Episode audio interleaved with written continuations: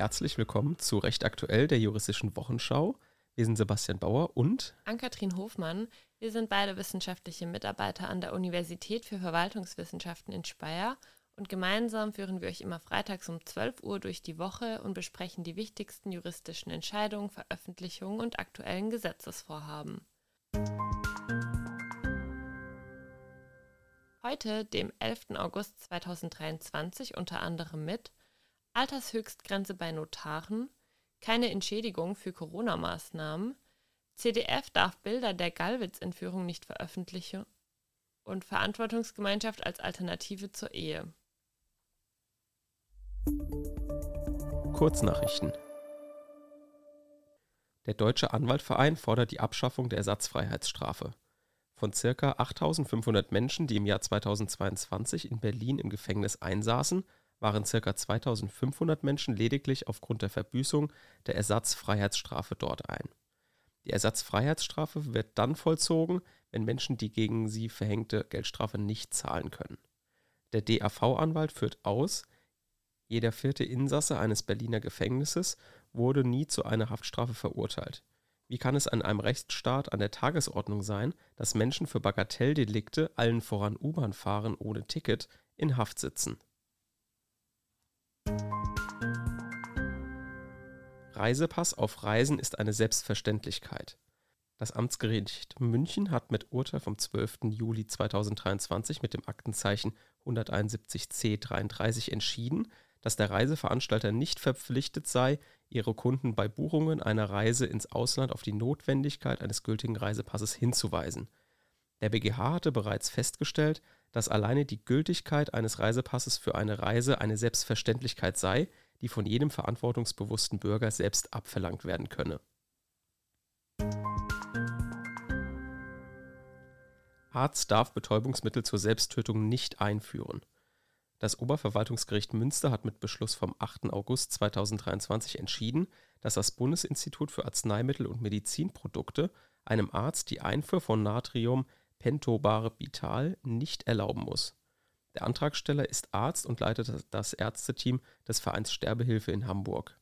Er ist Initiator einer Beschwerde, in der er forderte, dass das Bundesinstitut die Einfuhr erlauben müsse das Gericht entschied nun, dass § 5 Absatz 1 Nr. 6 Betäubungsmittelgesetz dem entgegensteht. Demnach widerspricht die Einfuhr dieses Medikaments den Grundprinzipien des Betäubungsmittelsgesetzes. Der Leiter des Ärzteteams wollte das Medikament an Patienten abgeben, die sich damit selbst töten möchten.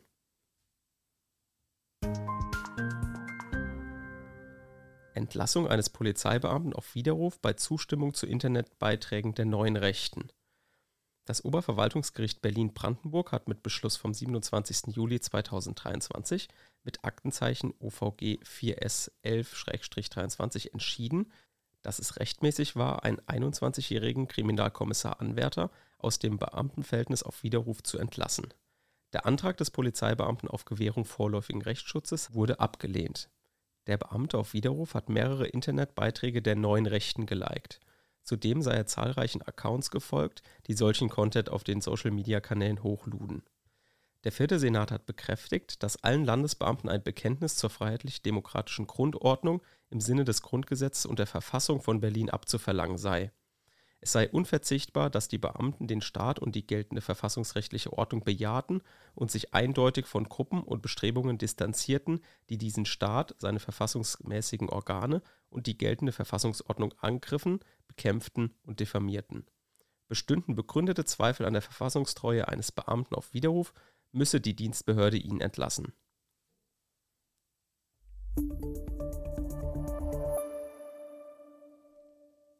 Der Bundesgerichtshof hat die Staatsanwaltschaftsrevision gegen den Teilfreispruch vom Vorwurf des Verkaufs der im Jahr 2019 zur Tötung des Kasseler Regierungspräsidenten verwendeten Schusswaffe verworfen. Vorgehend hatte das Landgericht Paderborn den Angeklagten wegen unerlaubten Munitionbesitzes zu einer Geldstrafe verurteilt und ihn im Übrigen vom Vorwurf der fahrlässigen Tötung und weiterer Waffendelikte freigesprochen Soweit der Angeklagte freigesprochen worden ist, lag ihm zur Last, an den Zeugen Stefan Ernst, der wegen Mordes an dem damaligen Kasseler Regierungspräsidenten Dr. Walter Lübcke inzwischen rechtskräftig verurteilt und welche seit mehreren Jahren eine fremdenfeindliche, auch gegen Repräsentanten der freiheitlich-demokratischen Grundordnung der Bundesrepublik Deutschland gerichteten Haltung vertrat, im Jahr 2016 einen Revolver des Kalibers 38 des Herstellers Rossi mit zugehöriger Munition veräußert zu haben. Das Landgericht vermochte sich von dem Verkauf nicht zu überzeugen und sprach den Angeklagten insoweit aus tatsächlichen Gründen frei. Die Strafkammer des Landgerichts hat insoweit festgestellt, dass der Angeklagte auf Flohmärkten unter anderem Militaria-Utensilien und gelegentlich auch funktionsuntüchtige sogenannte Deko-Waffen verkaufte.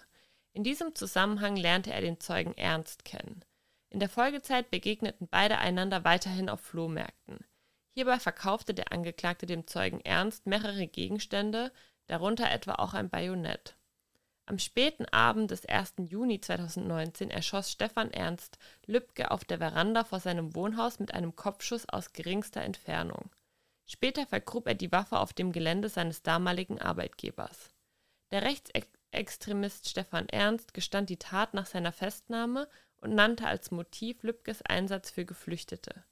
Ernst wurde im Januar 2021 zu einer lebenslangen Freiheitsstrafe verurteilt. Gegen den Teilfreispruch des Angeklagten hat sich die Generalstaatsanwaltschaft Düsseldorf mit ihrer auf die Rüge der Verletzung formellen und materiellen Rechts gestützten Revision gewendet. Der Bundesgerichtshof hat nun das Rechtsmittel verworfen, weil die Verfahrensrügen nicht den an sie zu stellenden Begründungsanforderungen nach 344 Absatz 2 Satz 2 der StPO genügen und daher unzulässig sind. Auch die Sachrüge war unbegründet.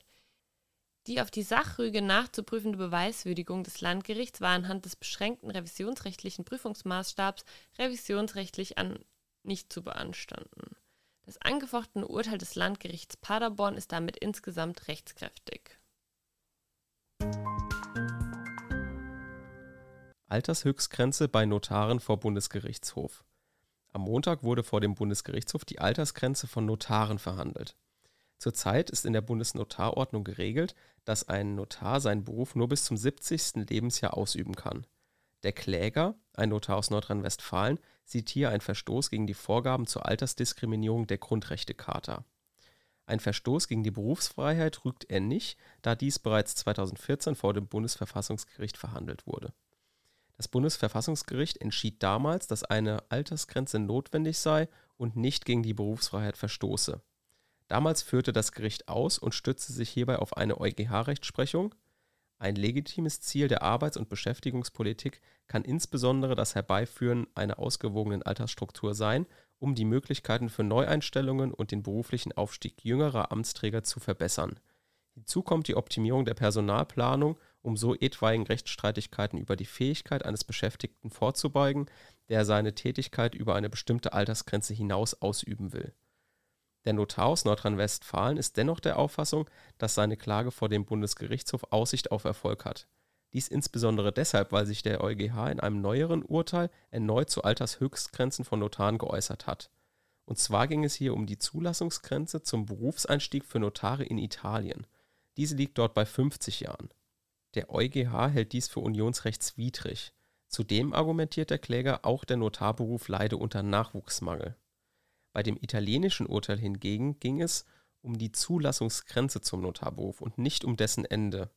Daher könnte der Fall vom BGH hier abweichend von dieser EuGH-Rechtsprechung entschieden werden.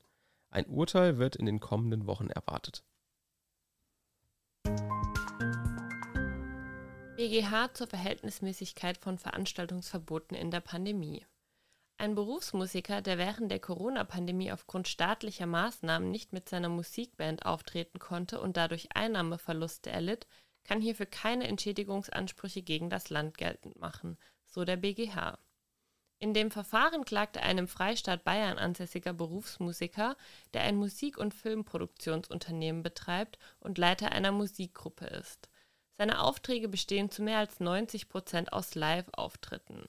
Er begehrte von dem beklagten Land Baden-Württemberg Entschädigung für Einnahmeausfälle, die ihm im Zeitraum von März bis Juli 2020 entstanden seien, weil er und seine Musikgruppe aufgrund von staatlichen Maßnahmen zur Bekämpfung des Coronavirus und der dadurch verursachten Covid-19-Krankheit nicht auf Veranstaltungen habe auftreten können. Das beklagte Land erließ im März 2020 auf der Grundlage des Infektionsschutzgesetzes sukzessive mehrere Verordnungen zur Bekämpfung des Coronavirus. Das zunächst angeordnete generelle Verbot von Versammlungen und Veranstaltungen wurde in der Folgezeit gelockert. Ab dem 1. Juni 2020 waren unter Einhaltung bestimmter Schutzvorkehrungen und Hygienemaßnahmen wieder Kulturveranstaltungen jeglicher Art unter 100 Teilnehmern gestattet. Ab dem 1. Juli 2020 waren bei Veranstaltungen mit festen Sitzplätzen sowie einem vorab festgelegten Programm bis zu 250 Teilnehmer zulässig. Im Revisionsverfahren vor dem BGH hat der Kläger in erster Linie einen Entschädigungsanspruch nach dem richterrechtlichen Haftungsinstitut des enteignungsgleichen Eingriffs weiterverfolgt. Die Revision des Klägers blieb erfolglos. Der dritte Zivilsenat hat die Revision des Klägers zurückgewiesen, da es an einem rechtswidrigen Eingriff in eine von Artikel 14 Absatz 1 des Grundgesetzes geschützte Rechtsposition fehle. Ein Entschädigungsanspruch wegen enteignungsgleichen Eingriffs setzt voraus, dass rechtswidrig in eine durch Artikel 14 Absatz 1 des Grundgesetzes geschützte Rechtsposition von hoher Hand unmittelbar eingegriffen wird und dem Berechtigten dadurch ein besonderes, anderen nicht zugemutetes Opfer für die Allgemeinheit, das sogenannte Sonderopfer, auferlegt wird. Diese Voraussetzung sei der BGH als nicht erfüllt. Die in den Corona-Verordnungen des beklagten Landes angeordneten Veranstaltungsverbote und Beschränkungen waren nicht rechtswidrig. Der BGH prüfte inzident die Verhältnismäßigkeit der Maßnahmen und ordnete diese als rechtmäßig ein, insbesondere weil sie mit Artikel 12 Absatz 1 und Artikel 14 Absatz 1 des Grundgesetzes vereinbar sind. Die von dem beklagten Land in der Zeit von März bis Juli 2020 angeordneten Verbote und Beschränkungen für Veranstaltungen waren auch verhältnismäßig im engeren Sinne. Die öffentliche Hand habe für den zu beurteilenden Zeitraum einen verfassungsgemäßen Ausgleich zwischen der Grundrechtsbeeinträchtigung des Klägers und dem mit dem Veranstaltungsverbot verfolgten Schutz besonders bedeutsamer Gemeinwohlbelange gefunden. Die angeordneten Maßnahmen, also auch das Veranstaltungsverbot, waren von Anfang an zeitlich befristet. Der Verordnungsgeber hatte von vornherein eine Ausstiegsstrategie im Blick und verfolgte ein stufenweises Öffnungskonzept. Eine weitere Abmeldung des Eingriffs in Artikel 14 Absatz 1 Satz 1 des Grundgesetzes bewirkten großzügige staatliche Hilfsprogramme.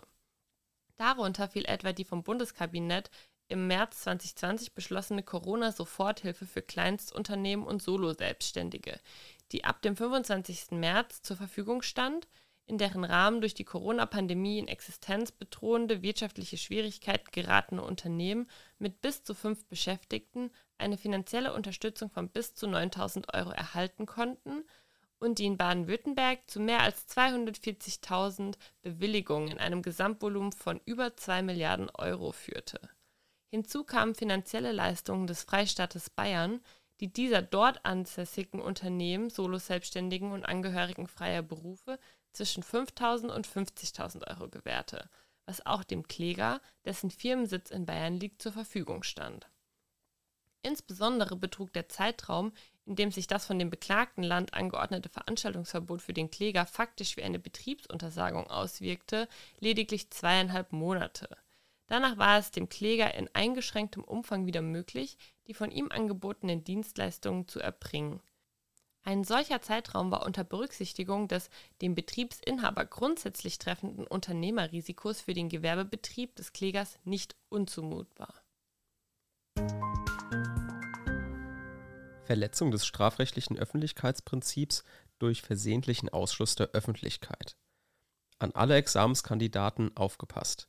Der BGH hat mit Beschluss vom 21. Juni 2023 mit dem Aktenzeichen 5 StG 7.3 aus 23 die perfekte Vorlage für einen Examensfall geschaffen.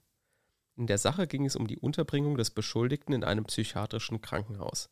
Rechtlich spannend schien der Fall zunächst nicht.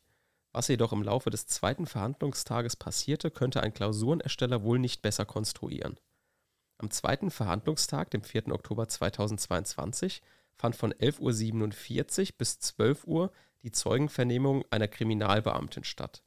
Um 11.51 Uhr wurde der Hausalarm ausgelöst, der in allen Sitzungssälen akustisch zu vernehmen war. Nach Ertönen des Alarms erkundigte sich der Vorsitzende bei einem im Sitzungssaal anwesenden Wachtmeister, ob ein Sicherheitsrisiko für den Saal bestehe, was dieser wiederum verneinte. Daraufhin führte der Vorsitzende die Vernehmung der Zeugin fort. Der Alarm wurde um 12.10 Uhr beendet. Während des Alarms waren die Eingangstüren zum Gerichtsgebäude aus Sicherheitsgründen verschlossen. Der Beschwerdeführer behauptet jetzt, dass dem Gericht diese Folge der Alarmauslösung bekannt gewesen sei und es mithin im Zeitraum von 11.51 Uhr bis 12 Uhr bewusst unter Ausschluss der Öffentlichkeit verhandelt habe. Es sei daher der absolute Revisionsgrund des 338 Nummer 6 StPO gegeben. Der BGH ist der Ansicht, die Rüge hat keinen Erfolg, denn sie ist jedenfalls unbegründet. Der absolute Revisionsgrund des 338 Nummer 6 StPO liegt nur vor, wenn das Gericht oder der Vorsitzende eine die Öffentlichkeit unzulässig beschränkende Anordnung trifft oder einen, eine ihnen bekannte Beschränkung nicht beseitigt. Der Verstoß gegen den Öffentlichkeitsgrundsatz muss mithin auf einem Verschulden des Gerichts beruhen. Wird die Öffentlichkeit der Hauptverhandlung wie hier nicht durch eine richterliche Anordnung, sondern durch ein tatsächliches Hindernis beschränkt, kann eine Rüge der Verletzung des Öffentlichkeitsgrundsatzes daher nur dann durchdringen, wenn dem Gericht oder dem Vorsitzenden die faktische Beschränkung bekannt war oder sie diese bei ordnungsgemäßer Sorgfalt hätte erkennen und beseitigen können. Dem Grundsatz nach besagt das Öffentlichkeitsprinzip im Strafprozess, dass eine Hauptverhandlung als Gerichtsverhandlung öffentlich sein muss. Geregelt ist das in 169 Satz 1 GVG, wo es heißt, die Verhandlung vor dem erkennenden Gericht einschließlich der Verkündung der Urteile und Beschlüsse ist öffentlich. Grundsätzlich muss daher jedermann Zutritt zur Hauptverhandlung haben. Dieser Grundsatz ist in persönlicher, tatsächlicher und rechtlicher Hinsicht jedoch beschränkt. Persönlich beschränkt ist dieser insbesondere bei unerwachsenen Personen und solchen, die in einer der Würde des Gerichts nicht entsprechenden Weise erscheinen, gemäß 175 Absatz 1 GVG. Diese Personen können von der Hauptverhandlung ausgeschlossen werden. Gleiches gilt gemäß 177 Satz 1 GVG für Personen, die sich gegen Anordnungen zur Aufrechterhaltung der Ordnung widersetzen. Tatsächlich beschränkt wird das Öffentlichkeitsprinzip, sollten die Kapazitäten des Sitzungsraums aufgebraucht sein. Allerdings muss der Sitzungssaal jedenfalls so beschaffen sein, dass Zuschauer in einer Anzahl Platz finden können, in der sie noch als Repräsentanten einer nicht durch besondere Auswahl erlesenen Öffentlichkeit angesehen werden können. Zu den tatsächlichen Beschränkungen gehören auch Zugangskontrollen, etwa in Gestalt von Ausweiskontrollen oder Durchsuchungen nach gefährlichen Gegenständen. Rechtlichen Beschränkungen unterliegt das Öffentlichkeitsprinzip insofern, als dass die Öffentlichkeit vollständig für einen Teil oder sogar für die ganze Hauptverhandlung ausgeschlossen werden kann. Dieser Ausschluss muss auf rechtlichen Gründen beruhen, so beispielsweise bei dem Schutz der Privatsphäre nach 171b GVG oder bei Unterbringungssachen gemäß 107, 171a GVG. In dem oben genannten Fall trifft das Gericht kein Verschulden an der Beschränkung der Öffentlichkeit. Das Gericht führt zur Begründung Folgendes aus. Soweit der Beschwerdeführer behauptet, das Gericht hätte um die Folgen der Auslösung des Alarms gewusst, ist dies nicht erwiesen. Denn der Vorsitzende hat in einer dienstlichen Erklärung zur Revisionsbegründung ausgeführt, dass ihm dies zu einer Mitteilung der Hausverwaltung vom 7. Dezember 2022 nicht bekannt gewesen sei. Die tatsächliche Beschränkung der Öffentlichkeit fällt auch nicht deshalb in den Verantwortungsbereich des Gerichts, weil es die faktische Zugangsbeschränkung bei der Anwendung der gebotenen Sorgfalt und Umsicht hätte bemerken können. Zwar kann es für das Gericht im Einzelfall geboten sein, sich von der Wahrung der Öffentlichkeit, etwa durch die Einholung von Auskünften bei Wachtmeistern, zu überzeugen. Die Anforderungen, die in dieser Hinsicht an die Aufmerksamkeit des Gerichts und des Vorsitzenden zu stellen sind, dürfen aber auch nicht überspannt werden. Es muss berücksichtigt werden, dass den Gerichten und insbesondere den Vorsitzenden gerade in der mündlichen Verhandlung eines Strafprozesses mannigfache Aufgaben übertragen sind, die in hohem Maße ihrer besonderen Aufmerksamkeit bedürfen. So der BGH in einem Urteil vom 18. Dezember 1968. Gemessen daran fällt dem Gericht kein Verschulden zur Last. Der Vorsitzende hat sich unmittelbar nach der Auslösung des Alarms bei dem im Sitzungssaal anwesenden Wachtmeister nach dem Sicherheitsrisiko für den Saal erkundigt dass dieser ihn auch nur auf die Möglichkeit einer Schließung der Zugangstüren zum Gerichtsgebäude infolge des Alarms hingewiesen hätte, trägt die Revision nicht vor.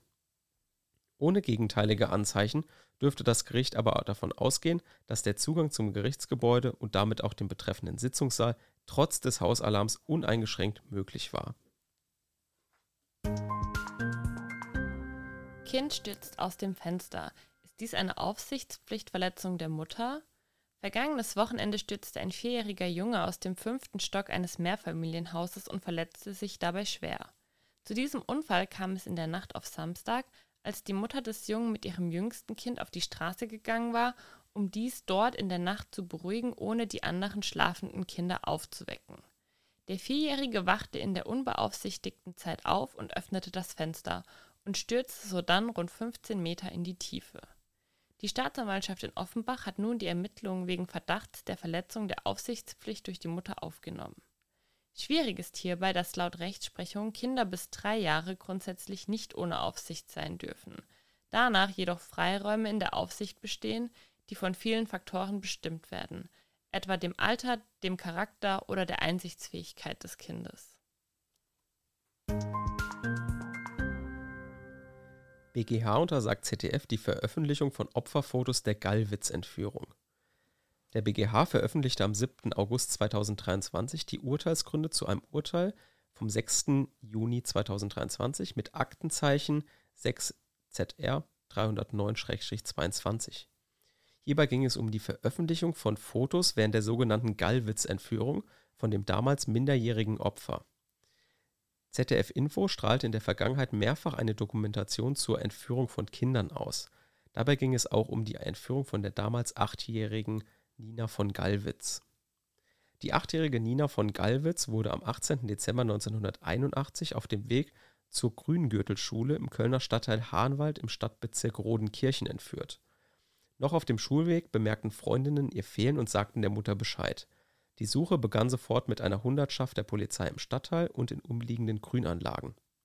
Schon zur Mittagszeit meldeten sich die Entführer telefonisch bei den Eltern und spielten offenbar ein Tonband ab, das von dem entführten Kind besprochen worden war. Auch forderten sie die, die Polizei nicht einzuschalten, welche zu diesem Zeitpunkt jedoch bereits nach Nina suchte. Am nächsten Tag traf ein Brief mit einer Lösegeldforderung ein. Ungewöhnlich war, dass die Entführer keine konkrete Summe nannten, sondern die Eltern aufforderten, ein Angebot über die Höhe des Lösegeldes zu machen. Ferner bestimmten sie Modalitäten zur Kontaktaufnahme. Der Vater sollte per Funk auf einer festgelegten Funkfrequenz an einer bestimmten Stelle am Rheinufer montags oder mittwochs nachmittags mit den Entführern Kontakt aufnehmen. Antworten wollten diese nicht nur über Funk, sondern schriftlich per Brief. Der erste Versuch einer Lösegeldübergabe am 24. Dezember 1981, der Heiligabend, scheiterte. Ninas Vater bestieg in Begleitung von mehr als 100 Zivilpolizisten den D-Zug 720 von Köln nach Dortmund, aus dem das Lösegeld auf ein Funksignal hin abgeworfen werden sollte. Die Erpresser meldeten sich aber nicht, wahrscheinlich, weil sie die Anwesenheit der Polizei bemerkt hatten. Auch eine zweite Lösegeldübergabe am 30. Dezember 1981 blieb erfolglos. Am 1. Januar 1982, dem Neujahrstag, wurde die Öffentlichkeit informiert. Die Eltern traten im Radio auf und boten Hinweise, die zur Befreiung ihrer Tochter führen, eine Belohnung von 100.000 D-Mark an. Auch forderten sie ein neues Lebenszeichen des Kindes und drohten die Polizei einzuschalten. Am 19. Januar 1982 traf ein neues Lebenszeichen von Nina ein, eine Tonbandkassette, auf der die das Kind die Forderung der Presse gesprochen hatte. Mit den Tätern wurde schließlich am 12. Mai 1982 eine erneute Geldübergabe vereinbart, die erfolgreich verlief. Am 15. Mai 1982, drei Tage später, ließen die Entführer Nina an der Bundesautobahn 3 vor Solingen nahe dem Autobahnrastplatz Olixer Heide frei. Sie brachten sie im Kofferraum eines Autos dorthin, die Augen waren mit einer Mullbinde verbunden. Dann schleppte sich das Mädchen geschwächt, aber offenbar gesund zu der nahegelegenen Raststätte. Der BGH entschied nun, dass die Fotos aus dem Beitrag das Recht der Klägerin am eigenen Bild gemäß § 22 und 23 Kunsturhebergesetz verletze. Damit sei ein Unterlassungsanspruch nach § 1004 Absatz 1 Satz 2 BGB analog begründet. Es handelte sich insbesondere nicht um Bildnisse der Zeitgeschichte gemäß § 23 Absatz 1 Nummer 1 Kunsturhebergesetz Gemäß § 23 Absatz 1 Nr. 1 Kunsturhebergesetz dürfen Bildnisse aus dem Bereich der Zeitgeschichte ohne die nach § 22 erforderliche Einwilligung verbreitet und zur Schau gestellt werden. Gerade die Schutzbedürftigkeit der Klägerin als damals minderjähriges Opfer einer schweren Straftat überwiege das Interesse des ZDFs an der Ausstrahlung. Die Verantwortungsgemeinschaft als Alternative zur Ehe Der Bundesjustizminister Marco Buschmann von der FDP kündigte an, genauere Informationen zu der geplanten Einführung der sogenannten Verantwortungsgemeinschaft nach der parlamentarischen Sommerpause vorzulegen. Die Verantwortungsgemeinschaft soll Menschen rechtliche Sicherheit geben, die dauerhaft im Alltag Verantwortung füreinander übernehmen, aber keine Liebesbeziehung haben, sagte er. Die komme etwa für Senioren, die ihre Lebenspartner verloren haben und sich mit Freunden in der gleichen Lebenssituation zusammentun, sowie junge Menschen, die in Wohnprojekten zusammenleben, in Betracht. Wir wollen Menschen die Möglichkeit geben, diese Beziehung auf eine planbare und verlässliche Grundlage zu stellen, sagte Buschmann. Relevant könne dies etwa werden, wenn einer von ihnen ins Krankenhaus muss und der andere Auskunft über den Zustand haben möchte. Oder was für Rechte haben die Beteiligten in Bezug auf eine gemeinsame Mietwohnung? Hierfür sieht das Recht aktuell keine eigenen Regelungen vor, wie es sie etwa bei Ehegatten gibt. Eine Alternative zur Ehe sei die Verantwortungsgemeinschaft jedoch nicht, sagte Buschmann der katholischen Nachrichtenagentur KNA. Das Konzept soll keine steuerlichen Anreize gewähren. Daher werde es auch keinen Missbrauch geben.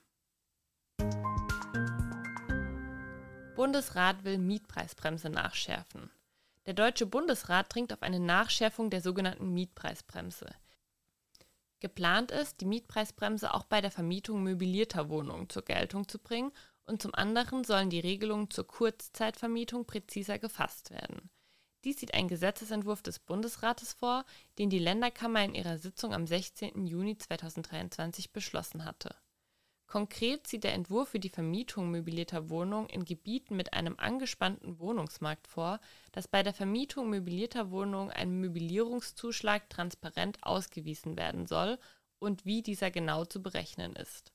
Zur Begründung führt die Länderkammer an, dass durch die aktuelle Regelung für Vermieterinnen und Vermieter die Möglichkeit bestehe, die Mietpreisbremse durch das Anbieten einer möblierten Wohnung leicht zu umgehen. Um zu verdeutlichen, dass die Mietpreisbremse auch für möblierten Wohnraum gilt, ist eine zusätzliche Regelung aufzunehmen, die festlegt, dass ein Zuschlag für die von Vermieterinnen und Vermietern bereitgestellte Möblierung zwar grundsätzlich neben der ortsüblichen Vergleichsmiete verlangt werden kann, dieser jedoch separat auszuweisen ist, heißt es in dem Entwurf. Zudem will der Bundesrat auch der Umgehung der Mietpreisbremse durch Kurzzeitvermietung entgegentreten. Um der derzeitigen Entwicklung entgegentreten zu können, soll geregelt werden, dass Mietverhältnisse über Wohnraum zum vorübergehenden Gebrauch in der Regel nicht vorliegen, wenn der Mietzeitraum sechs Monate oder mehr beträgt, heißt es in dem Entwurf. Diese haben dann zur Folge, dass in diesen Fällen sämtliche mieterschützende Vorschriften, insbesondere die Mietpreisbremse sowie die Vorschriften über die Miethöhe, zum Tragen kommen, falls Vermieterinnen und Vermieter sich nicht auf eine Ausnahmekonstellation berufen, berufen können. In einer Stellungnahme der Bundesregierung heißt es, dass man gesetzgeberische Handlungsbedarfe prüfen wird. Auf die genauen Vorschläge des Bundesrates wird allerdings nicht eingegangen. Empfehlung der Woche. Unsere heutige Empfehlung der Woche ist ein Zeitungsartikel und zwar aus der Zeit und zwar der Nummer 33, also vom 3. August 2023. Und zwar fand ich den Artikel einfach spannend, weil er einerseits die Ukraine-Krieg so ein bisschen beleuchtet, aber nicht so wie die ganzen anderen Beiträge, die man jetzt schon tausendfach gelesen hat, sondern ein bisschen was Neues zeigt. Und zwar geht es um die Freiwilligenorganisation der Schwarzen Tulpe. Das ist eine Organisation, die besteht, bestand schon im Zweiten Weltkrieg. Und zwar ist das eine Organisation, die sich praktisch zum Ziel gesetzt hat, verstorbene Soldaten zu finden, zu bergen und den Angehörigen zurückzubringen. Dabei ist es ihnen grundsätzlich egal, ob das jetzt in diesem Ukraine-Krieg, ob sie jetzt russische Leichen oder ukrainische Leichen bergen, sondern das ist denen wurscht und die wollen einfach nur praktisch die Leichenteile ähm, bergen. Was dabei besonders erschreckend war, fand ich, war einerseits, wie bestimmte Minenarten beschrieben wurden. Das ist da ein Problem, weil beispielsweise Minen in Leichen noch extra versteckt werden von russischen anderen Soldaten, damit diejenigen, die eben zu der schwarzen Tulpe gehören, vielleicht auch nochmal verletzt werden, indem sie dann die Leichen bergen, die dann plötzlich auch äh, zum Beispiel in der Kampfweste oder sowas nochmal eine Mine haben.